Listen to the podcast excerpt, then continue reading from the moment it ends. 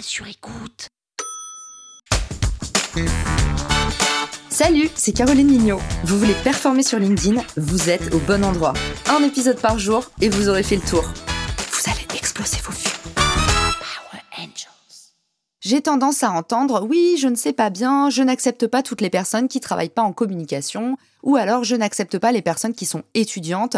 Eh bien, faites attention parce que moi, ça n'engage que moi, mais j'ai une vision beaucoup plus large du réseau aujourd'hui. Oui, c'est bien d'avoir un réseau qualifié, il faut avoir un réseau qui fait sens, mais pour moi, on a tous plusieurs cercles d'influence. Par exemple, des cercles liés à vos compétences, des cercles liés à vos idées, des cercles liés aux causes pour lesquelles vous vous battez, des cercles liés à vos hobbies, par exemple, vous adorez le badminton et vous faites partie d'un club du club de badminton de Pantin. Aujourd'hui, tout ça, ça compose vos cercles d'influence. Et tous ces cercles d'influence y composent un noyau dur qui est surpuissant pour travailler votre réseau.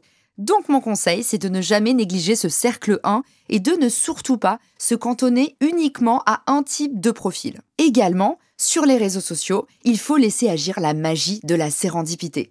Autrement dit, si vous voyez une personne avec qui vous entendez du feu de Dieu dans les commentaires, ou si après un live vous êtes devenu copain comme cochon avec le présentateur qui est trop sympa ou avec quelqu'un qui a interagi avec vous dans le chat, eh ben engagez avec ces personnes-là et ajoutez-les dans votre réseau. Pourquoi? Parce que ça on n'en parle pas assez, mais l'important c'est pas seulement de se dire j'ai un réseau qualifié, c'est aussi j'ai un réseau qui est actif. On veut pas avoir une audience dormante. Si c'est des gens qui vont sur LinkedIn euh, une fois tous les six mois, eh ben finalement, est-ce que c'est intéressant pour vous versus quelqu'un qui, a priori sur le papier, n'a pas grand-chose en commun avec vous, n'est même pas peut-être lié à un de vos cercles d'influence, mais juste quelqu'un dont vous partagez les valeurs. Et eh ben ça aussi, c'est le nerf de la guerre. Vous avez vu, les réseaux sociaux n'ont rien inventé. L'important, c'est que dans votre cercle 1, vous ayez des gens qui aient quelque chose en commun avec vous. Alors, à mon avis, ça n'engage que moi encore une fois, mais ne vous prenez pas trop la tête à essayer de qualifier votre réseau. L'important, c'est plutôt de considérer l'importance de ces différents cercles d'influence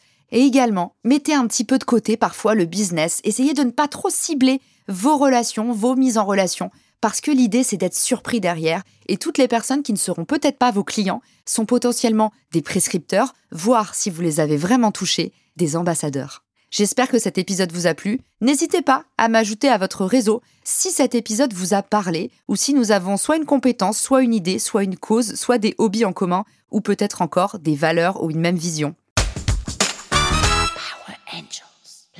Sur écoute.